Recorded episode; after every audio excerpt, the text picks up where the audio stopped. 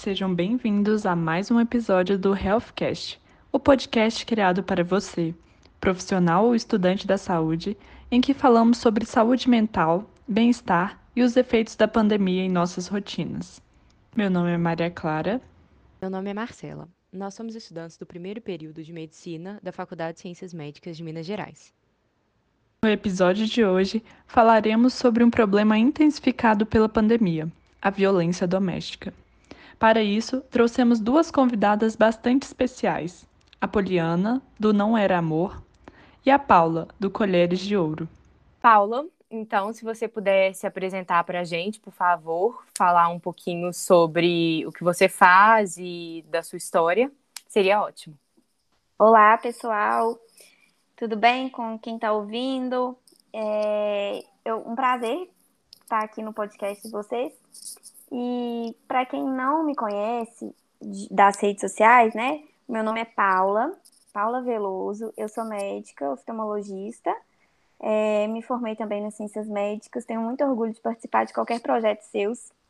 E eu tô aqui por um motivo, que é o fato de eu ter sido vítima de violência doméstica, mas eu acho que não só por causa disso, né? Porque eu criei um projeto e eu resolvi falar sobre a minha história e talvez tentar aprender alguma coisa com tudo isso, né? Que é uma situação muito difícil para quem passa mas que a gente consegue aprender com todas as situações que a gente vive, né? Principalmente que eu tenho aprendido é que se a gente não ensina o que que a gente aprende, né, o que que a gente viveu, como é que as pessoas vão ter algum exemplo? E a gente não precisa de passar pelas situações ruins para a gente saber que aquilo ali não vale a pena, né? Então, a gente aprendendo com o exemplo do outro é o melhor dos mundos. Com certeza, tem coisas que a gente não precisa viver para saber que não é bom. É, se você pudesse falar um pouco para a gente de como você conseguiu é, sair da sua situação de abuso, de vítima de violência doméstica e como foi essa experiência para você e como isso marcou sua vida? Então, é, eu vivi nove anos né, num relacionamento abusivo e, obviamente, você não vive esses nove anos consciente daquele relacionamento, né? Senão ninguém, ninguém viveria. E, principalmente, ninguém começaria um relacionamento sabendo que ele é abusivo. Inclusive, eu sempre falo, na, em todas as palestras que eu dou, que todas nós estamos sujeitas a nos relacionarmos com pessoas abusivas. A diferença de alguém que sabe, né, que tem informação, que eu acho que de três anos para cá isso mudou muito, é o fato de a gente ter informação e conseguir se livrar dele o quanto antes. Mas no início, ninguém tá, tem escrito na testa, né, que é um, um, abusador, a menos que a gente já saiba pelas ex ou, né, a fama da pessoa, digamos assim. Então, de toda forma, eu tive um relacionamento abusivo, né, por nove anos. Obviamente, ele foi sendo cada vez mais abusivo ao longo do tempo, e é muito difícil para quem está de fora entender como que a gente consegue fi ficar aquele tempo todo ali é, num relacionamento que é tão danoso e tão tóxico, né, para a pessoa. Só que isso é aos pouquinhos, a gente não começa de repente, ele não começa abusivo de repente, é muito devagar. E aí, é, eu sempre digo que eu só consegui me desfazer, né, me livrar desse relacionamento depois do evento que eu fiz pancada, fui presa em cárcere privado, né, na casa em que eu morava, na, na época ele era meu marido, e só a partir daí que começou a abrir a minha cabeça. Porque também não foi nesse dia, não foi quando a polícia me tirou de lá, porque não é de uma hora para outra. Todo, tudo que envolve relações emocionais, né, dependência, não é nada de uma hora para outra. Então eu sempre falo, não foi no dia. Então por isso que é muito fácil e muito comum a gente ver mulheres que passaram por situações até muito piores que, as, que a minha e voltarem.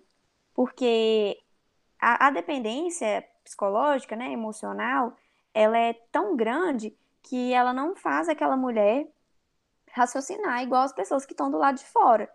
E exatamente por isso muitas mulheres são vítimas, porque seria muito óbvio, né? Todo mundo que está vendo é, aquele, aquele relacionamento está enxergando uma realidade que aquela mulher não enxerga. Então, é, no meu caso, não foi no dia que aconteceu tudo, né? Que eu fui presa em cárcere privado, ele me espancou, eu só saí de lá com a polícia, fui direto para o hospital, mas foi porque eu tive uma rede de apoio, é, eu tive uma família que me apoiou e eu não precisava dele de forma alguma. Eu reconheço minha situação de privilégios exatamente por causa disso. E nem por isso foi fácil, né? Mas com certeza foi mais fácil do que muitas mulheres, que é a grande maioria das mulheres no Brasil hoje, que não tem uma rede de apoio, não tem com quem contar. Muitas vezes a família julga essa mulher, inclusive, por ela ter é, apanhado, quer dizer então que ela não fez as funções que ela deveria fazer como mulher. E eu tive uma rede de apoio que me livrou daquele ambiente, porque a gente só consegue se livrar daquele ambiente tóxico, né?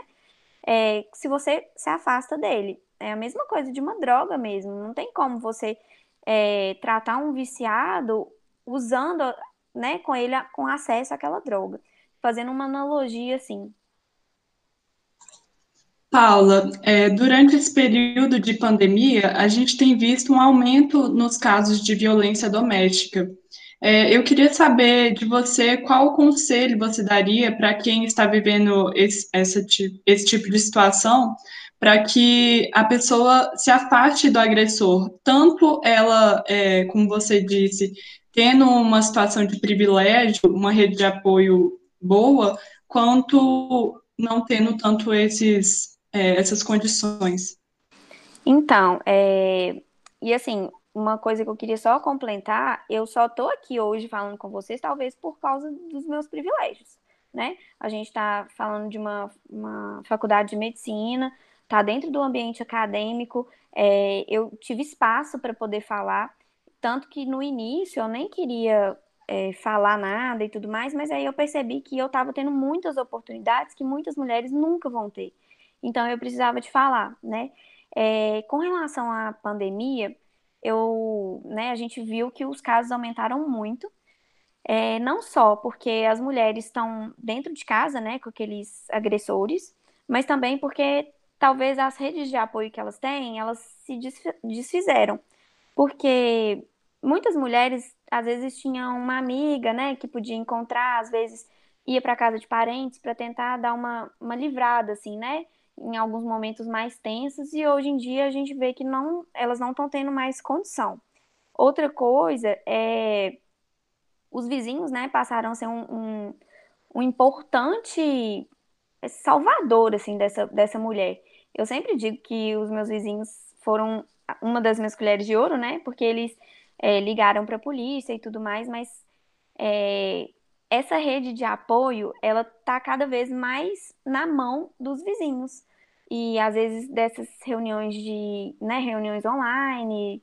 E eu lembro que a Maria da Penha, ela contava que quando o marido dela saía para trabalhar, era quando os filhos conseguiam brincar, que ela conseguia ser livre, sabe? Ela conseguia ser mãe, porque antes, quando ele estava, a presença dele não fazia todo o ambiente familiar ficar completamente comprometido. Agora imagina essas mulheres que estão presas, né, dentro de casa com esses maridos. Muitos perderam emprego, o que já gera outro problema muito grande, porque aí vem a falta, né, da questão financeira mesmo. Muita gente está passando necessidade e e é dentro de casa com aquele tanto de problema, às vezes com filho, a maioria delas, e as mulheres tendo que se reinventar, às vezes tendo que trabalhar de casa e naquele ambiente horrível, né? É, a situação tá muito crítica para muitas mulheres por aí. Paula, como médica, você provavelmente se depara com mulheres que sofrem violência doméstica e que estão em relações abusivas frequentemente. Você tem algum conselho para outros profissionais da área de saúde de como eles podem abordar esses pacientes que exibem sinais de violência doméstica sem ser invasivos mas dando espaço para eles buscarem ajuda? Então, é, essa inclusive foi uma aula que eu já dei muito nas ciências médicas, né, na época do presencial, que é exatamente ensinar vocês, acadêmicos, a lidar com isso, que é um, é um, um fato que vocês vão se deparar muito ainda na, na vida de vocês, hospitalar, né? É, esse ano foi um ano totalmente atípico, porque vocês tiveram um pouco contato, mas é algo que não se ensina na faculdade. Graças a Deus, agora é, a gente tem conseguido falar mais sobre isso dentro da faculdade. Na minha graduação inteira, a gente não falava sobre esse assunto. Eu acho que eu, os poucos casos que eu vi ou que passaram por mim, eu nem me dei conta que era violência né, doméstica. Às vezes a gente ficava de olho numa violência contra criança, adolescente, né? Mas contra a mulher a gente não abriu os olhos para isso. E nessas minhas aulas eu deixava bem claro, primeiro, que o médico, ele tá ali muitas vezes porque ele é a única pessoa de fora daquele relacionamento que a mulher vai ter chance de contar. Porque a maioria das vezes, se a mulher vai para o hospital, eu acho que são 10% só das mulheres que vão no hospital é que vão para a delegacia. Porque a maioria das vezes é o próprio agressor que leva ela lá na, no hospital para tratar as feridas mesmo, né? E já leva ela de volta para casa. E muitas vezes a mulher só consegue ter essa, é, assim, uma chance de, de sair desse relacionamento lá no hospital. Eu até mostro, assim, nas minhas aulas, que uma vez eu postei uma, uma notícia falando de uma mulher que foi presa, né, que estava presa em cárcere privado há meses, e ela só conseguiu se livrar porque ela, ela fugiu. E ela conta que nesses meses ela foi no hospital três vezes. E ela estava presa em casa e ela não conseguiu falar. Aí uma seguidora minha me mandou mensagem no direct falando que ela tinha sido espancada, eu acho que quebraram o braço dela e o, o agressor foi o acompanhante dela durante toda a internação, no pós-operatório, em tudo, e ela não conseguiu falar, nem pedir ajuda, e em nenhum momento ninguém questionou isso.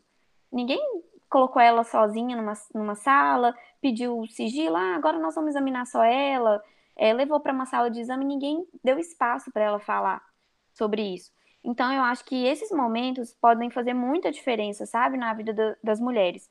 É, chamar, desconfiou, gente, é, deixe, né, dê ouvidos à sua desconfiança. Vai para um, um, lugar mais reservado, fala, ah, agora eu, eu vou examinar ela, o senhor pode aguardar aí. E tem que desconfiar de todo mundo, gente. É de pai, é de marido, de namorado, de irmão, é, do próprio filho, né? Tem que desconfiar. E aí a gente tem que dar espaço para essa mulher poder falar hum, sozinha, né? E ela tem que. Você tem que demonstrar que ele é um espaço seguro para ela. Beleza, ah, eu não, não, quer, não tenho muito tato para fazer isso, eu não consigo. É, beleza, não julgue, primeira coisa. Segunda coisa, se você não tem capacidade, às vezes, para abordar essa, essa paciente, tenta pedir ajuda a um colega, a gente tem que ser humilde nessas horas e a gente também é ser humano, né? E, além de tudo, a gente tem os aspectos legais, que são a, a notificação, né? A notificação de violência doméstica é compulsória, assim como todas as outras violências, exceto é, tentativa de suicídio, né? E a violência contra a criança e adolescente e o idoso, que são essas tem que notificar em 24 horas, e há qualquer outro tipo de violência que inclui a violência doméstica em, em até sete dias. E há uma notificação compulsória, ou seja, você não tem escolha, você tem que notificar. Por que, que isso faz diferença? Porque esses dados eles vão para um, um, banco de dados do, do Sinam, que lá eles conseguem ver em quais regiões aquela, aquela situação está sendo endêmica para fazer traçar projetos mesmo de ação. Eu lembro que ano passado, ano passado não, 2019, eu fui numa reunião em que eles estavam apresentando os dados de alguns postos de saúde de Belo Horizonte. Tinha um posto que tinha uma violência doméstica em todo o ano de 2018 e tinha outro que tinha mais de 150 que posto que tá, né? Qual região é menos violenta? A, provavelmente a menos violenta para a mulher é a que tem mais notificação, porque nesse posto ela tem chance de ser acolhida e pelo menos lá as pessoas estão desconfiando que existe violência, né? E no outro nem isso, nem notificando eles não estão. Agora saiu uma nova portaria em 2020 que o médico ele é obrigado a entrar em contato com a com o policial, né? Com o serviço policial. Como que isso funciona? A gente não sabe ainda. o médico tem, tem muitas ressalvas, né, que eu tenho de fazer, inclusive é, eu converso isso com algumas delegadas, que a lei existiu, mas ela não respalda o médico de nenhuma segurança. É, o médico vai chamar a autoridade policial, vai notificar. Eles não falam como que você tem que chamar a autoridade policial, eles não falam qual tipo de, né, de chamado, se é por telefone, se eu tenho que fazer um BO, se eu tenho que esperar a mulher é, sair de lá para fazer, se eu, se eu deixo a mulher lá. Fato é que se a mulher corre risco é, em voltar para aquele ambiente, se for uma lesão que você tem certeza, sempre peque por chamar a polícia. É óbvio, gente, que é, em alguns momentos, né, tem, tem pessoas que elas conseguem fazer algumas, alguns manejos. Eu já vi gente que notifica em um posto que não é aquele, mas que pertence ao mesmo município, é, a mesma abrangência né, de, de município, que o ideal é você fazer no local de atendimento, mas às vezes esse médico para não correr risco, né, também. E tem alguns casos muito muito graves, né, e muito muito tristes. Então, basicamente é isso. E principalmente a gente tem que aprender a abordar essa mulher e não julgá-la.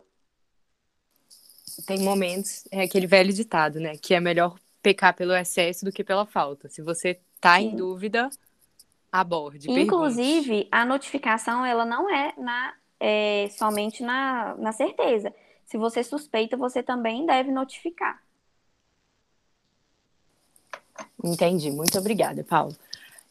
Outra coisa que a gente queria perguntar é sobre o seu Instagram. De se você puder contar um pouco para a gente e para os nossos ouvintes de, de onde veio essa ideia e como tem sido o retorno, principalmente do público e do seu público-alvo e as suas algumas experiências marcantes que você tiver para contar. Então, é, o Colheres de Ouro, né, é um Instagram. Ele não é um grupo de apoio, ele não é um, um, um lugar que, você, que as mulheres vão para receber apoio psicológico ou apoio né, financeiro. Não é nada disso. Ele é, ela é simplesmente um Instagram que leva informações. E, e ele, óbvio, né, eu como Paula, né, vinculada ao Colher de Ouro, eu estou envolvida em outros projetos. Mas é porque às vezes as pessoas confundem, né, acham que o Colheres de Ouro é... Eu recebo assim, gente, sem brincadeira, é, inúmeras mensagens todos os dias. É, chegou uma época que eu estava recebendo, eu estava lendo assim mais de mil mensagens por semana e eu não conseguia mais. É, tanto que eu até agora dei um tempo, assim, não é que eu dei um tempo, mas eu tiro algumas horas só para esse Instagram, porque senão eu não vivo. Porque é muita demanda mesmo. E eu acho que agora as pessoas estão começando a entender qual é o objetivo dele. O objetivo principal do Colheres, ele é informar que ali talvez uma mulher que está por trás das telinhas, né, do celular, ela não tem como pedir ajuda e ela não sabe nem que ela está vivendo um relacionamento abusivo. Aí ela vai ali ver, alguma amiga manda um post para ela mais sutil, alguma coisa mais leve e ela consegue perceber devagar que ela está vivendo um relacionamento abusivo. E isso, para mim, é o que salva as mulheres. Informação, gente, é o que salva. Óbvio que quando a mulher já está dentro de um relacionamento abusivo, a gente precisa de outras coisas. A gente precisa de uma rede de apoio. E, inclusive, essa é uma demanda muito grande que eu tenho de mulheres que querem tirar as amigas ou a irmã daquele relacionamento e não sabem como. E é uma coisa que eu também estou aprendendo junto, porque não tem uma receita de bolo, não tem uma receita pronta de como meter a colher, né? Que é o que eu digo lá, que eu fiz, inclusive, em alusão àquela frase que em, em briga de marido e mulher não se mete a colher, e se mete sim. É, se, se, a gente não, não meter a colher, por exemplo, no meu caso, eu não sei se eu estaria viva hoje, se meus vizinhos não tivessem acionado a polícia, se a minha irmã não tivesse chegado lá com a polícia. Se alguém tivesse falado, não, deixe, eles resolvem. Talvez eu não estaria viva hoje, assim como muitas mulheres não estão. É, ele surgiu, na verdade, cinco meses depois do, da minha agressão, né? É, no início eu não queria falar, é, porque até por pressão da família dele mesmo, é, no início eles ficaram, ah, se você fala, você vai acabar com a sua carreira. Na época a gente não escutava muito, muita história, assim, principalmente de, de pessoas é, formadas, com informação. Era só um caso assim, ah, uma mulher, mulher do traficante que foi espancada, e eu achava que eu era assim uma, uma exceção, sabe? Eu não, não via outras pessoas parecidas comigo para quem contar, para quem, olha, aconteceu isso com a fulana, conversa com ela. Não existia isso. E aí é, foi quando eu, eu percebi que, assim, é, né, muitas mulheres, as pessoas não conversavam comigo sobre isso. Logo depois que aconteceu, pelo menos umas seis emissoras me ligaram. E aí eu percebi, gente, mas por que que tá tão estranho, né? Será que as emissoras ligam mesmo para todas as mulheres que acontece isso? Provavelmente não, né? Mas nessa época eu ainda não estava com muita cabeça, não tinha a perspectiva que eu tenho hoje de que aquilo ali pudesse me abrir algumas portas para eu poder falar, para poder, né, contar para outras mulheres também. E aí foi quando teve, eu, eu lembro que nesse dia eu tinha saído com umas amigas minhas, foi um 5 de agosto. Eu tinha saído com umas amigas minhas e aí, à noite, eu cheguei em casa, tava, liguei a TV, tava passando no Jornal da Globo o caso da Tatiana Spitzner, que inclusive ele foi condenado semana retrasada, semana passada, se não me engano. É, que ele tinha, ele, na semana anterior desse dia que eu tô contando, ele tinha ido no Fantástico é, falar que ele jamais teria coragem de fazer isso. Foram amigos dele lá falando que ele era uma pessoa muito boa, só gente falando muito bem dele que ele era uma pessoa boníssima, que não tinha coragem de matar uma formiga. E aí, nesse dia, eu cheguei em casa, liguei a TV e eu vi umas cenas, que foi quando saíram as cenas dele espancando ela no, na garagem, dentro do carro. Aí foi a primeira vez que eu me vi ali nas cenas. E aí eu pensei, poxa, eu podia estar morta. Isso acontece, né? Isso acontece com, com mulheres de outras classes sociais também, só que só vira notícia quando elas morrem. E aí, é, eu percebi que tinha muita gente que precisava que eu falasse, principalmente porque se não tivesse aquelas cenas, o Felipe Manvaia, ele provavelmente ele estaria, né, sem não teria como culpá-lo, porque ah, ela é doida, ela se jogou e por tantas mais, né, que se jogaram, entre aspas, é, que eu resolvi escrever um texto no meu Instagram mesmo, e aí eu escrevi, todo mundo deu a entender, né, que eu já tinha passado por isso, e aí eu dormi. Gente, no outro dia, eu nunca tinha visto assim tanta gente compartilhando. Tinha muita gente, pessoas que eu nem conhecia, compartilhando meu texto. Eu acho que estava todo mundo meio engasgado, né, com toda a história. E todo mundo sabia, mas eu não tinha falado ainda, as pessoas me respeitaram. Daí, quando as pessoas é, repostaram, eu vi que não dava mais para ficar no meu Instagram só, porque eu não queria abrir o Instagram, me expor assim. E aí eu fui criei o Colher de Ouro, mas assim, de uma forma totalmente despretensiosa, para escrever os textos lá. Eu lembro que já logo na primeira semana eu tive 10 mil seguidores. Eu fiquei, gente, como assim um, um tema desse é, dá uma repercussão tão absurda? Eu lembro que nas primeiras horas que eu criei, eu tinha 3 mil, 4 mil seguidores, que é muito mais do que o meu Instagram, né? E eu fiquei assim, nossa, eu acho que as pessoas precisam de, de falar sobre isso. Foi aí que eu comecei a ser convidada para dar palestra, é, e aí as portas foram se abrindo para mim e eu vi que muita gente passa por isso e muita gente nem sabe que passa por isso. Parabéns por esse trabalho, Paula. A gente sabe a importância de trabalhos como esse na conscientização e na disponibilidade de informação. É, eu queria saber de você se você gostaria de deixar alguma mensagem para as vítimas que estão passando por alguma situação semelhante a que você viveu. Então, gente, é, como eu falei antes, a gente não, não, todas nós, todas nós mulheres, estamos sujeitas a passar por relacionamentos abusivos, né? Muitas vezes a gente só vai reconhecer que está em um relacionamento abusivo lá na frente e não é tarde. Só é tarde quando uma mulher morre, antes disso, é, é a hora, sabe? É, é muito difícil sair sozinha, muito difícil. Se você passa por isso, ou se você tem alguém que passa por isso, vocês precisam de criar uma rede de apoio para essa mulher. E você que está passando por isso, você precisa de pedir ajuda. Que seja pelo Instagram de alguém, que seja né, saindo com suas amigas, que seja os seus parentes, que seja a polícia. É, e assim, no início, né, é difícil a gente falar, porque muitas mulheres são dependentes psicologicamente, principalmente, que eu acho que é a pior dependência, mas financeiramente, tem filhos.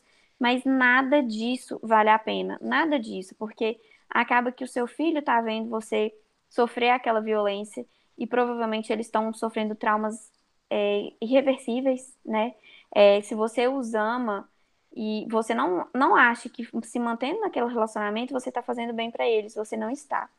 Muitas mulheres ficam viúvas e elas conseguem levar uma vida assim sozinhas, né? Conseguem dar a volta por cima, conseguem ter força para continuar. Essas mulheres que estão nesse relacionamento abusivo, elas não se enxergam tendo essa força para dar a volta por cima sozinhas, simplesmente porque elas foram castradas intelectualmente, emocionalmente, elas não se acham capazes, elas não têm autoestima. Então, eu sugiro a vocês que são amigos, que são família próxima, tentar manter essa mulher o mais próximo possível, não dizer que, ah, nunca mais fala comigo, porque eu já te falei para você sair desse relacionamento e você não sai, porque isso só vai afastar ela de você e quando ela precisar de ajuda, ela sabe que ela não tem com quem contar. Então, sempre ficar esperto, né, de olho. Você que é um vizinho, você pode fazer muita diferença na vida de alguém. É, ah, mas eu não vou chamar a polícia porque quando a polícia chega, ela, ela não dá queixa. Gente, hoje em dia não, a mulher não precisa mais dar queixa se foi pego em flagrante, né? É lógico que as penas vão aumentar se essa mulher der o depoimento dela e fizer as queixas. Mas o que eu penso? O que, que a gente pode fazer para dormir com a consciência limpa, né? É, eu fiz a minha parte, é isso que a gente tem que pensar. Não é se aquela mulher vai voltar, não é se aquela mulher vai, é, né? Se ela vai voltar 30 vezes, 40 vezes você fez a sua parte 20 vezes, 30 vezes, 40 vezes. É, o que a gente tem que pensar também é que a gente não pode julgar, né? Porque só quem passa por um relacionamento abusivo, seja ela preta, branca, rica, pobre, todas elas são dependentes emocionalmente, em graus diferentes, e obviamente que umas passam situações muito mais graves do que outras. E o julgamento não nos cabe, né? O que aquele cara agrediu, sempre falo essa frase. Aquele cara agrediu porque sempre tem que vir um ele. Não tem que vir um ela nessa frase, porque ela não fez nada. O que ela fez foi qualquer coisa que ele tentou justificar a agressão. Então ela podia ter queimado arroz, pode ser que ela simplesmente estava comendo e, e ela estava fazendo barulho com a, com, a, com a mastigação, porque esses são casos verídicos, tá? É, pode ser porque o filho tirou nota baixa, pode ser simplesmente porque ele achou que ela olhou para alguém na rua. Então, é, o motivo não nos cabe e o julgamento também não nos cabe. O que a gente pode fazer é tentar ajudar, e essa mulher que está passando por isso, outra coisa que eu gosto sempre de dizer, não sei se a gente tem tempo ainda, é que as mulheres, elas, a gente foi criada, né, num ambiente em que a gente né? É como se fosse um, um caça-machos, digamos assim, bem esdrúxulamente falando. Porque a mulher que tá solteira, ela é totalmente fracassada. Nossa, você já tem 30 anos, você não tem namorado. Nossa, você tem 20 anos, já namora e não tem pretensão de casar. Nossa, você não vai ter filhos. E ninguém te pergunta se você tá feliz, ninguém te pergunta se você tá feliz naquele relacionamento, né? Se talvez é, ninguém te talvez você ficaria mais feliz solteira porque ninguém te ensinou a ser solteiro, ninguém te ensinou a viver só é, e bem com você mesmo. Porque aí sim você consegue aceitar coisas que você merece. Porque uma vez que a gente vive num, num mundo que ser solteira é fracasso, a gente considera que qualquer tipo de relacionamento é melhor do que estar sozinha. Porque a gente não aprendeu a ficar sozinha, a gente não aprendeu a diferenciar os relacionamentos, né? E a gente não entende por que, que quando a gente está ficando com uma pessoa, a gente começa a abrir mão da gente mesmo por pequenas coisas, só para não ficar solteira. Ou só, ah, não, eu vou deixar, porque, nossa, ficar solteira é ruim demais. Quem falou? Né? Você já ficou solteira? Você já. Eu não estou fazendo uma apologia solteirice, não, tá, gente? Mas eu estou dizendo que a gente tem que aprender a estar bem com a gente mesma, assim como os homens aprendem também né? Os homens que são, né? A gente brinca, eles brincam que casamento é prisão e tudo mais. E a mulher sempre está implorando para casar e tudo. Tem alguma coisa muito errada aí, né? Talvez porque eles gostam muito da vida deles, porque eles aprenderam a aproveitar muito a vida deles mesmos e a gente não. Talvez porque eles não sejam ensinados desde pequeno a buscar essa atenção de uma forma quase obsessiva. Exatamente. De qualquer atenção é melhor que nenhuma atenção, porque se ninguém está prestando atenção em mim é porque eu não valho nada e tem alguma coisa errada comigo. E é sempre buscar aquela questão da, de se validar, né, com o outro. Porque a gente às vezes parece que só é válida se o outro nos valida, né? Principalmente a classe masculina. E seja você hétero, seja você bi, é, homossexual, você tem que aprender a ser feliz sozinho para você encontrar um relacionamento saudável, porque senão qualquer migalha é melhor do que, né, do que nada, do que você ficar solteiro. Definitivamente. Tudo que você falou, definitivamente. eu, é, tô até meio sem palavras, assim. Eu acho que eu falo por todos nós do grupo em agradecimento a você por ter aceitado esse convite, por ter se disposto tanto a falar não só sobre a sua experiência, mas também sobre a sua vivência profissional, sobre o que, que a gente pode acrescentar na formação de nós, futuros médicos, dos futuros enfermeiros, profissionais da área da saúde, que podem ser o porto seguro de, de muitas mulheres e de muitas vítimas por aí. Esse episódio do Healthcast foi escrito e produzido pela equipe Healthcast. Nossas músicas de entrada e de saída foram escritas e produzidas por Gianluca Hansen. Nossa convidada de hoje, a doutora Paula, é dona do Instagram Colheres de Ouro. O Instagram dela e de todos os participantes desse episódio estarão disponíveis na descrição desse episódio. Muito obrigada por escutar mais um episódio do Healthcast.